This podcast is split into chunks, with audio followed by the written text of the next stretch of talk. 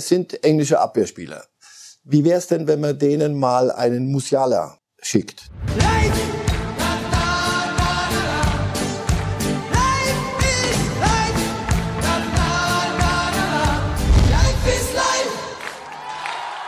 Heute ist Matchday One. Das ist die offizielle UEFA-Sprachregelung für den Tag vor dem Spiel. Und es ist ja klar, über welches Spiel wir heute reden. Es kann nur eines geben. Die Schlacht von Wembley. Morgen Deutschland gegen England. England gegen Deutschland, wie man mag. Herzlich willkommen zu Reif ist live, dem Fußballtalk mit dem leibhaftigen Marcel Reif. Ja. ja. Nicht der Leibhaftige, sondern er ist leibhaftig hier. So rum, sagen. ne? Großer Unterschied. Ja, und äh, wir haben natürlich drei Themen zum Spiel von Wembley und wir starten gleich mit einem Vergleich und mit einer neuen Fußballweisheit, die Thomas Müller von sich gegeben hat. Äh, ich will natürlich schon diese Erwartungen oder diese Bedrohung, die vielleicht die Engländer da fühlen, wenn da ein Müller auf dem Platz steht, die würde ich gerne bestätigen. Aber das wird eher dann von mir und meinen Aktionen abhängen als jetzt äh, von der Geschichte. Und äh, von dem Spiel 2010. Also das, das wird uns jetzt nicht viel bringen, wenn ich, wenn ich das während dem Spiel meinem Gegenspieler erzähle. Ich glaube nicht, dass er mir dann einen, einen Meter mehr äh, Platz gibt. Ja, die Geschichte ist Geschichte und morgen könnte ein neues Kapitel in der Geschichte geschrieben werden. Wir sollten mal die Mannschaftsteile durchgehen und da wir mit Thomas Müller angefangen haben, fangen wir auch mit der Offensive an, der Vergleich England gegen Deutschland. Und dann gucken wir mal, wer was zu bieten hat. Da sind unsere Stürmer, wenn man so will. Müller, Gnabry, Havertz, Foden, Kane, Sterling auf der englischen Seite. Wo sehen Sie Vorteile, wo sehen Sie Unterschiede?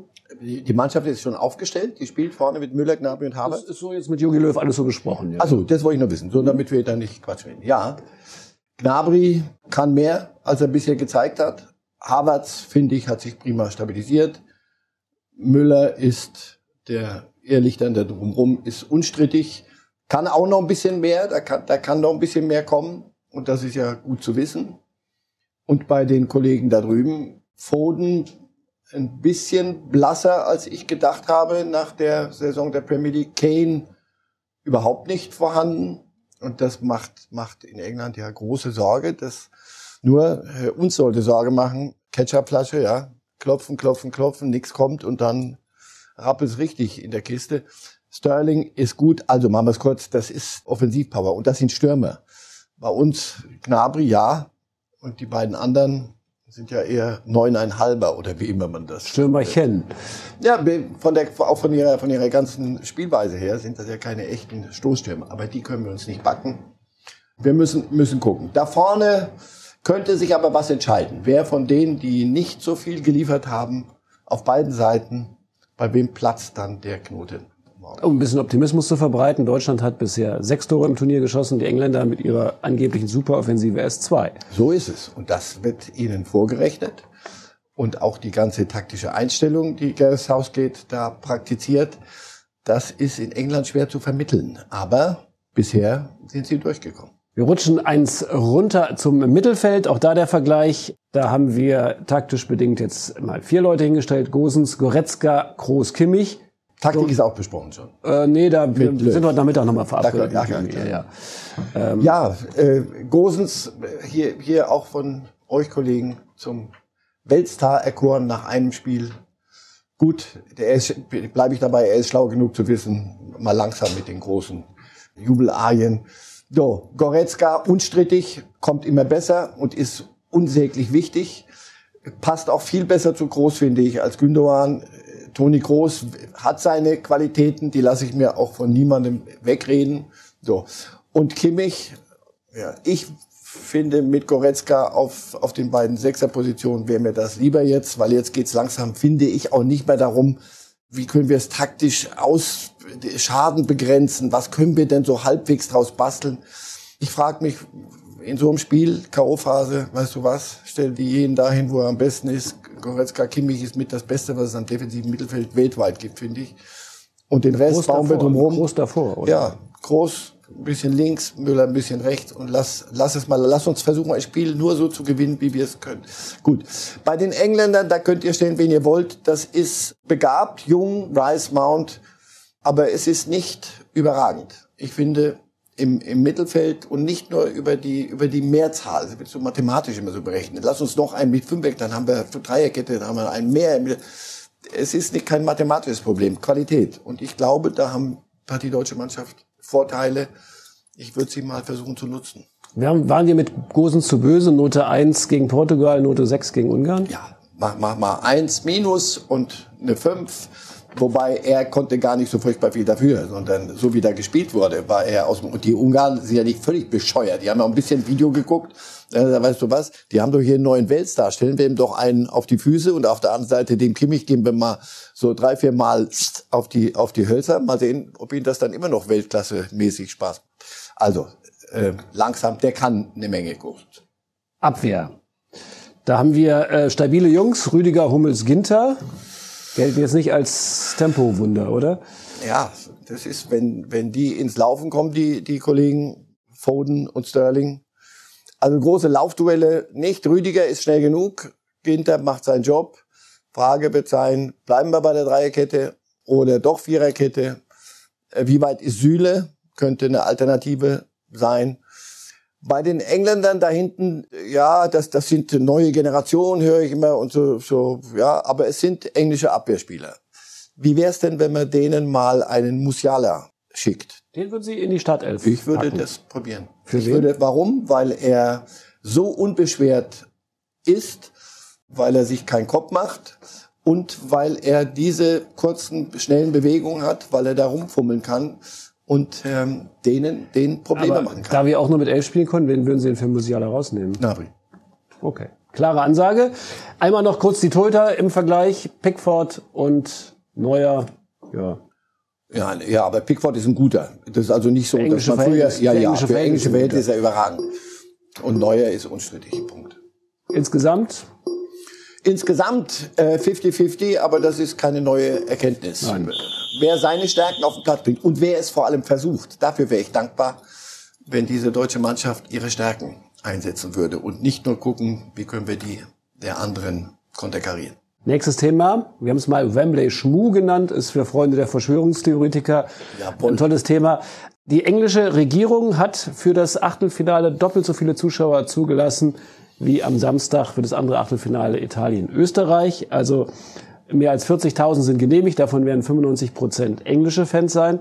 Hat Boris Johnson da mal eben einen kleinen Heimvorteil verschafft? Wenn es die Inzidenzzahlen hergeben und die Delta-Variante, dann ist das Leben halt so in, in Corona-Zeiten. Wenn da etwas probiert wird, was gar nicht zu verantworten wäre, ich mag es mir gar nicht ausmalen ja, das ist halt so. Komm, wir, wir, wir tun immer hin und wieder jetzt, hey, ist doch, EM läuft doch. Nee, es ist immer noch die EM, immer drauf gucken, was da auf der Zahl draufsteht. 2020. Wir sind aber ein Jahr später. Es ist eine Corona-EM. Ja, das ist nicht schön und man hätte gern Zuschauer links, Zuschauer rechts. Das kann einen aber auch beflügeln. Also die Inzidenzzahl aktuell ist ähm, von 142 auf 150 gestiegen. Insgesamt in Großbritannien, das ist Schon sehr viel eigentlich. Würden wir in Deutschland, wenn ich nicht irre, also zumindest habe ich so bisher erlebt, würden wir keine Zuschauer, zumindest nicht in der Menge, ins Stadion lassen.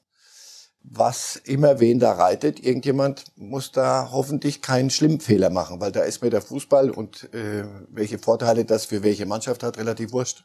Robin Gosens sagte gestern in der Pressekonferenz, er hält die Zuschauerzahl für grenzwertig. Und er ist kein Virologe. Wie gesagt, grenzwertig ist alles noch halbwegs vertretbar. Sobald es über eine Grenze geht, und ich frage mich auch, wie das funktioniert, irgendjemand hat, liegt doch falsch. Entweder die Engländer, weil sie sagen, komm, halb so wild, oder bei uns hier und anderswo, wo man sagt, aber no way, so viele Leute. Aber es ist halt schon auffällig, dass sie zu ihrem eigenen Spiel halt also das ja, ein bisschen weiter Skandal von Wembley. Zeigt ihnen und straft sie. Lassen Sie uns bestrafen für Gut. diesen Skandal. Das war die richtige Antwort. Na also.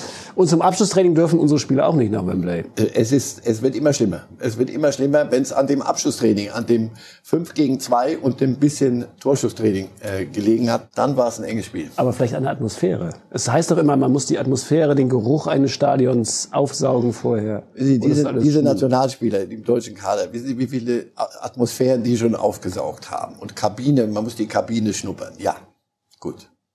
Also ich sage immer eins, ich war im alten Wembley Stadion, bevor es abgerissen wurde, da konntest du die Kabine riechen. Ich war mal drin. Weiß Gott. Da hätte sich jeder Kreisklassenverein geschämt für die Kabine im alten Wembley Stadion. So ist es. Aber sie hatten diese schönen zwei weißen Türme. Das war so Aber ein gut, wunderbares Stadion. Früher war sowieso alles. Aber wir kommen noch zu einem anderen Schmuhthema, Nebenthema, was aber für viele Menschen wichtig ist und dann auch für mich, weil ich bin ein Hymnenfan. Ähm, andere sagen Hymnenfetischist, wie auch immer. Englische Medien berichten, dass Gareth Southgate, der englische Trainer, ein inbrünstiges Singen der Hymne vor dem Spiel verlangt hat von seinen Spielern und zur Sicherheit nochmal den Text ausgegeben hat. Damit God Save the Queen ist ein relativ einfacher Text, aber man weiß ja nicht, ob es nicht doch überfordert sind, die Spieler. Ist Singen wirklich wichtig für, für, für den Mannschaftsgeist in den letzten Minuten vor dem Spiel? Wenn du es am Ende gewonnen hast, das Spiel ja. Wenn nicht, weiß ich nicht, gibt es möglicherweise Wichtigeres. Also wenn die Italiener ihre Hymne schmettern ne, und du hörst sie und sie singen so, so herzergreifend falsch, dass einem, dass einem schwindlig wird. Aber es, so, und dann siehst du solche Bilder, ja, hier hast du die Italiener. Wenn die ihr Ding schmettern, Fratelli d'Italia, ein beflügeltes, der andere ist so im Tunnel und schnuppert noch die Kabine. Ich weiß, ich merke, sie suchen so nach dem letzten Prozent, was uns äh, helfen könnte morgen. Ich glaube, es wird eher dann auf dem Rasen, wenn der Ball rollt, entschieden. Aber gut, wenn Gav Southgate sagt, wir müssen die Hymne richtig schmettern, dann ist er so sicher auch nicht, dass es fußballerisch reicht. Und das sollte uns äh, Hoffnung machen. Also Franz Beckenbauer hat es übrigens eingeführt als Teamchef bei der Nationalmannschaft. In den 70er Jahren wurde ja nie gesungen, aber als er übernahm, hat er gesagt, singt's irgendwas, aber singt's wenn eine Hymne gespielt wird und es ist die Hymne des Landes, jeder sagt doch von den Spielern, es ist eine Ehre für das Land zu spielen, dann sing halt die Hymne, wenn dir, wenn dir danach ist und du nicht irgendwelche komplizierten familiären Verstrickungen hast, wo es dann Probleme geben könnte zwischen, was weiß ich wo, dann sing die Hymne, schmettert sie. Und jetzt eine ganz persönliche Frage, was ist unabhängig von der sportlichen Leistung Ihre Lieblingshymne bei dieser EM?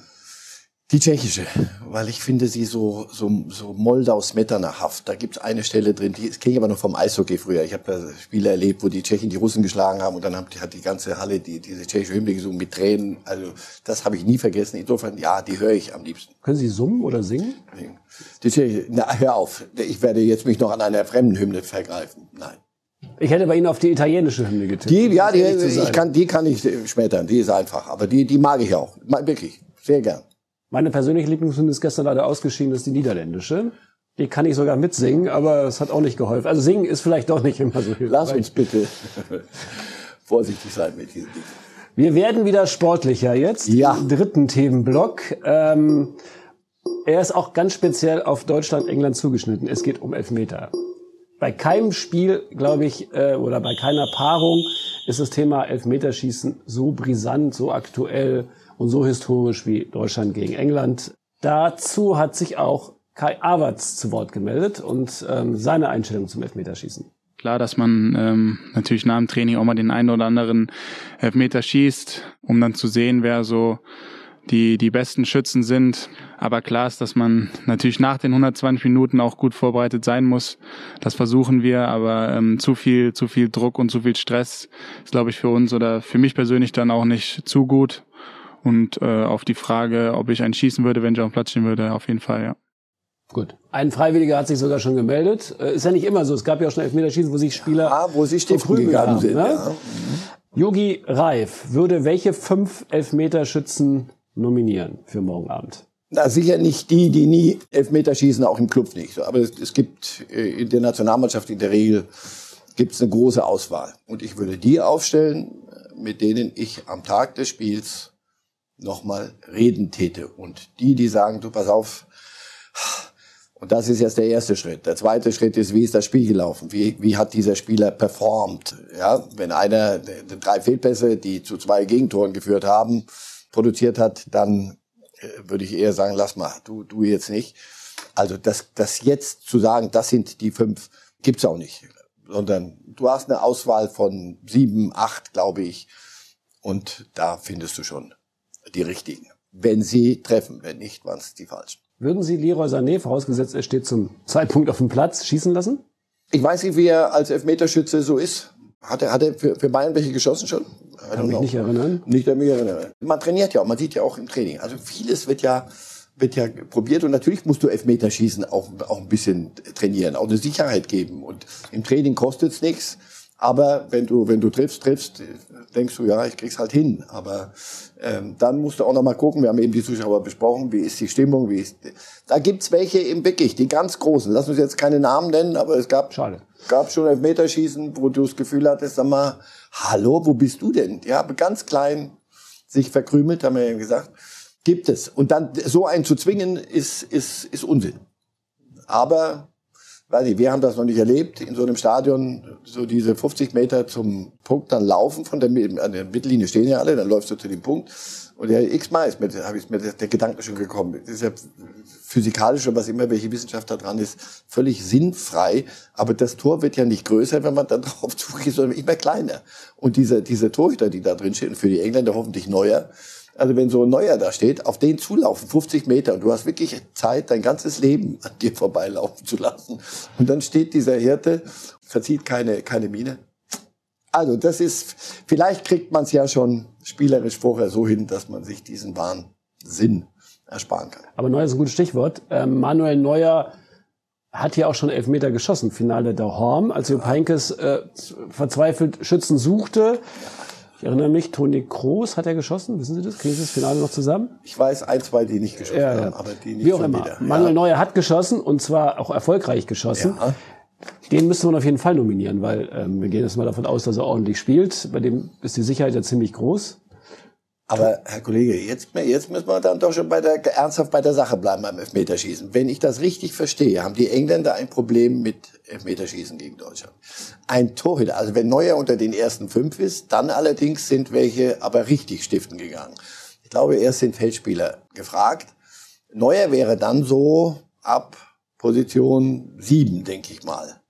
Dann müssten die Engländer aber alles getroffen haben oder unsere eine Menge verballert haben. Also ich glaube auch jetzt mal im Ernst, dass das Thema aus, aus deutscher Sicht gar nicht so, so wichtig ist. Das, aber den Engländern das ständig immer wieder äh, in Erinnerung zu rufen, dass da etwas ist, und selbst wenn die schon, die haben ja schon Elfmeterschießen auch gewonnen, gar nicht so lange her, nur zeig's ihnen immer wieder. Und natürlich setzt sich das als kleines Männchen im, im Ohr fest. Wenn der ins Haus geht, so, wenn der denen was vom Elfmeterschießen erzählt, da, so doof sind die nicht und so, und sie können noch so jung sein.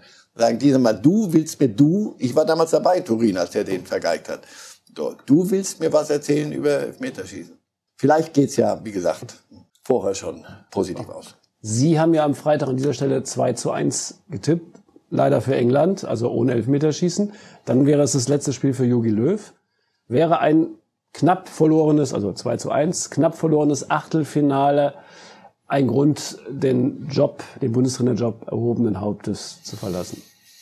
Ach, ich, das, ich, ich will niemandem absprechen, dass er erhobenen Hauptes irgendwo rausgeht. Aber ja, Achtelfinale wäre zu wenig. Und dennoch wird, wenn dann ein bisschen der Rauch verzogen ist und der Nebel, wird man, ist er immer noch Weltmeistertrainer gewesen. Es kommt sehr darauf an, wie diese Mannschaft auftritt.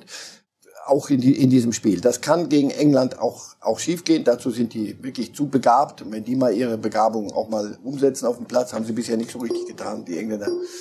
Dann kann man auch ähm, ein Spiel verlieren. Gehört zum Sport dazu.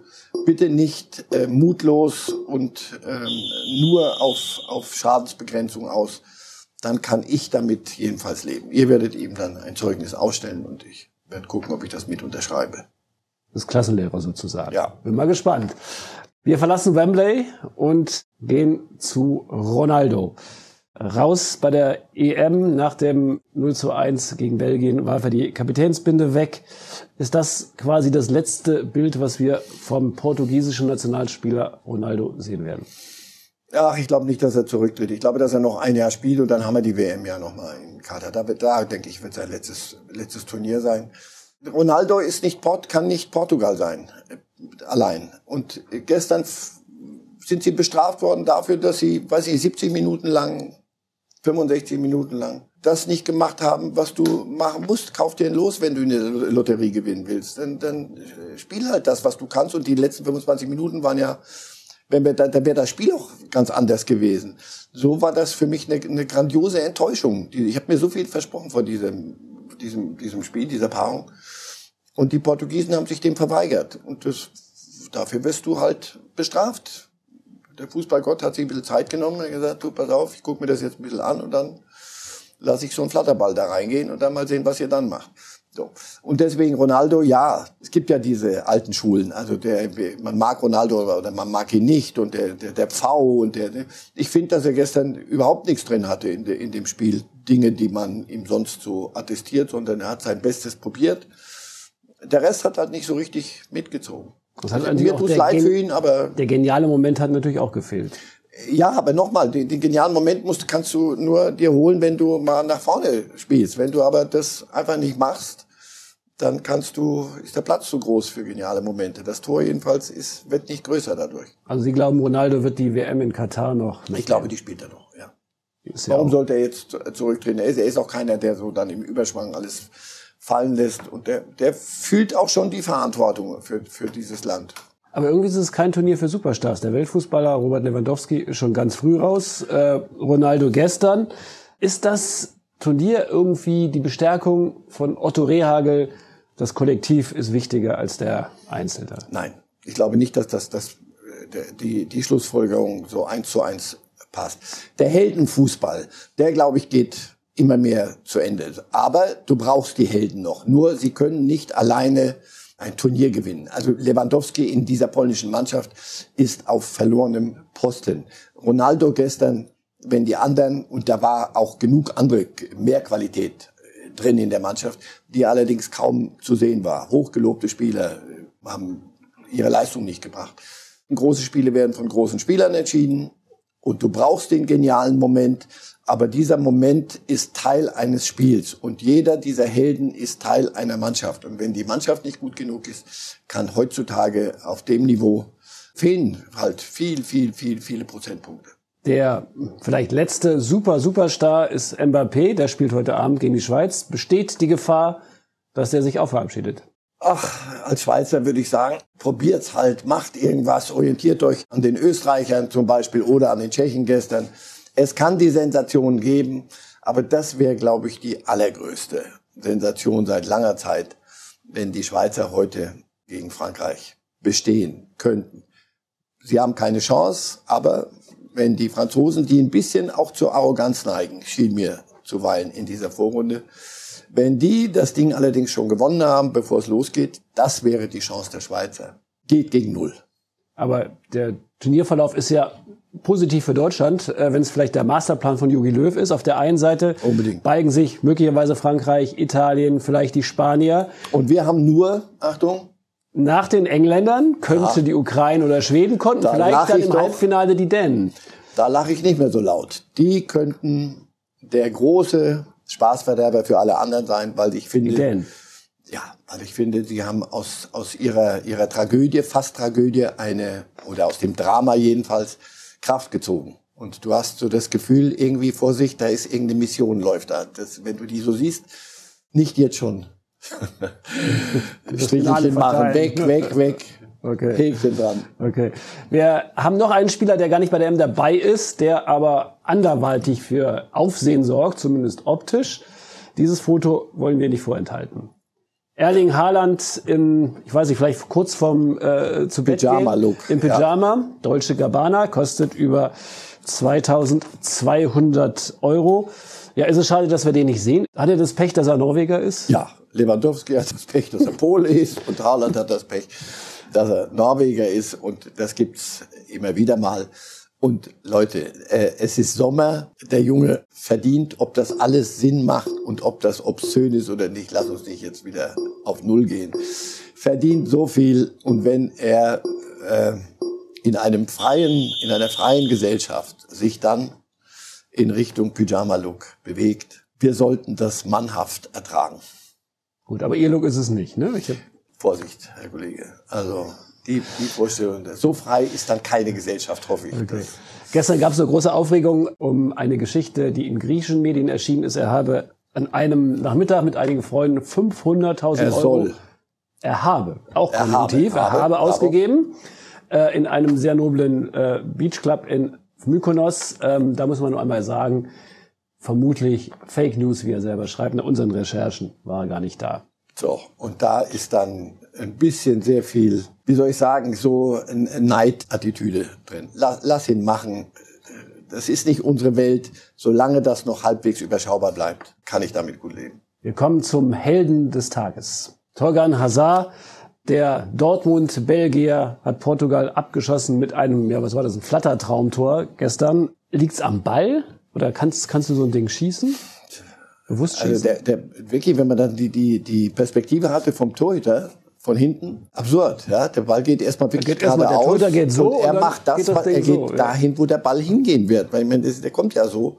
Und dann macht der Ball eine, eine Kurve. Also, wenn Azar das absichtlich so macht, dann allerdings ist das Wort Kunstschütze neu definiert. Ich glaube, er hat einfach aus Verzweiflung mal draufgehalten, weil da war niemand anzuspielen. Und natürlich ist dann ein bisschen Glück auch dabei und Pech für den Torhüter. Aber es hat so ein, so ein Tor gebraucht, denn alles andere lief nicht so in diesem Spiel. Torgan Hazard hat jetzt nicht gerade eine dolle Saison in Dortmund hinter sich. Ähm, er war lange verletzt, ähm, hat, glaube ich, nur achtmal in der Startelf gestanden, ist ein paar ja. Mal eingewechselt worden. Dann kommt der Fußballgott und sagt, pass auf, wenn du dich schön weiter bemühst und brav deine Dinge machst, kommt dein Moment in der Saison noch. So, nicht sein Bruder, der ein vermeintlicher Weltfußballer, nicht Lukaku, nicht anderen, sondern Torgen Hazard in Dortmund, wenn sie sagen, ah, haben wir doch nicht alles falsch gemacht, weil es gab genügend Stimmen schon, die gesagt haben, Mensch, auch so ein unerfülltes Versprechen. Ja, gut, er wird eine dritte Saison in Dortmund auf jeden Fall spielen und vielleicht läuft die besser als die ersten beiden für ihn. Ein anderer Bundesligaspieler hat auch ein sehr entscheidendes Tor geschossen, der Leverkusen-Tscheche Patrick Schick, das 2-0 gegen die Holländer gemacht. Und wenn man dem Kommentator bei Österreich-Italien zugehört hat, hat man gedacht, da ist jetzt ein Bundesligaspiel. Sabitzer, Leiner, Hinterecker und wer alles noch. Ist die Bundesliga die Liga dieser EM? Fragen Sie mal Gareth Southgate. Wenn ich das richtig verstanden habe, spielt Sancho deshalb nicht oder kaum. Ich bin mal gespannt, ob er ihn gegen die, die, die, die Deutschen bringt. Aus vielen Gründen weil Sancho bei Dortmund spielt und die Konkurrenz da in dieser Bundesliga, boah, also das ist alles ja gar nichts, deswegen ist, wird er ja nie gefordert. Ja, die, die Bundesliga muss ich nicht verstecken. Ich glaube, ist es nicht so statistisch, ich habe wirklich nicht nachgeguckt, aber ist es nicht so, dass wirklich die meisten Spieler aus einer Liga kommen äh, aus der Bundesliga? Also ich habe es jetzt auch nicht so mit Zahlen, aber, aber gefühlt, ausreichend. Jedenfalls gefühlt, gefühlt so. eine Menge. Guck dir die Schweizer heute Abend an, guck dir die, die auch bei den Franzosen ist der ein oder andere dabei, guck dir ähm, die Österreicher an. Also die Bundesliga, so ein mittelmäßiger Quirl kann es ja nicht sein, Herr Southgate, wenn da die Herrschaften ihr Unwesen treiben, die dann zu so einer EM fahren und durchaus auffällig werden. Ja, muss man sagen, Sancho, ich habe meine Zweifel, dass er heute spielen wird, äh, morgen spielen wird in der Aufstellung. Ist nicht so abgesprochen gewesen, aber mal gucken. Ja, ob sich aber jetzt spricht ja nur alles mit Löw ab. Aber ja. gut. Wir versuchen es ja beidseitig. Ein Wort noch zu Österreich, das haben sie diesmal verdient. Ja. Die ähm, ja. Österreicher taten einem, also mir zumindest zum ersten Mal in meinem Leben beim Fußball richtig leid gegen Italien. Weil es ein hinreißender Kick war dann auf einmal. Und weil die Italiener, ich, ich war am Wochenende in Italien und habe das mit, mit Freunden geguckt. Ja, schon vor Spielbeginn wurde mir erklärt, dass Italien jetzt wieder so und jetzt passt mal auf, jetzt mit uns und wartet mal und so. Und dann haben sie es ja auch ganz ordentlich gemacht und die Österreicher haben erstmal versucht, da am Leben zu bleiben. Aber was dann kam irgendwann mal, die gesagt haben, du, und das ist ja mein Credo immer, nicht in der Kabine sitzen hinterher und sagen, warum haben wir es nicht versucht? Die Österreicher und jeder, der da geheult hat nach dem Spiel, hat das waren wunderbare Tränen, denn der kann nach Hause gehen, kann sagen, Leute, so, da kannst du im Achtelfinale ausscheiden und eine ganze Nation kann stolz sein auf, auf so eine Nationalmannschaft. Das war hinreißend, wie die, wie die den Italienern klar gemacht haben, dass es noch nicht alles erledigt ist, bevor da gekickt wird. Richtig gut und möglicherweise haben die den Tschechen nochmal den Hinweis gegeben. So kann es gehen. Ja, also Österreich einer der Gewinner für Dänen, mich. Neben den Dänen? Ja, sind die, das Tschechen, Dänen, Österreicher, aber das ist doch das Gute daran. Es, es muss ja dann nicht Griechenland am Ende gewinnen, aber ähm, so ein, zwei, die, die sich nicht ans Drehbuch halten oder denen, die glauben, sie hätten die Drehbücher selber geschrieben, auch noch die Suppe vermasseln. Das ist doch gut. Dann hoffen wir einfach mal, dass sich morgen Deutschland an unser Drehbuch in Wembley hält. Aber hallo. Und, ne? und nicht an Ihres mit dem 2 zu 1 für England. Ja. Ja, das war's wieder. Unsere fünf großen Themen äh, sind durch. Wir sind fertig und schon ein bisschen nervös vor dem großen Spiel morgen. Vielen Dank und eine gute Woche und ein großes Spiel morgen Abend. Tschüss. Light!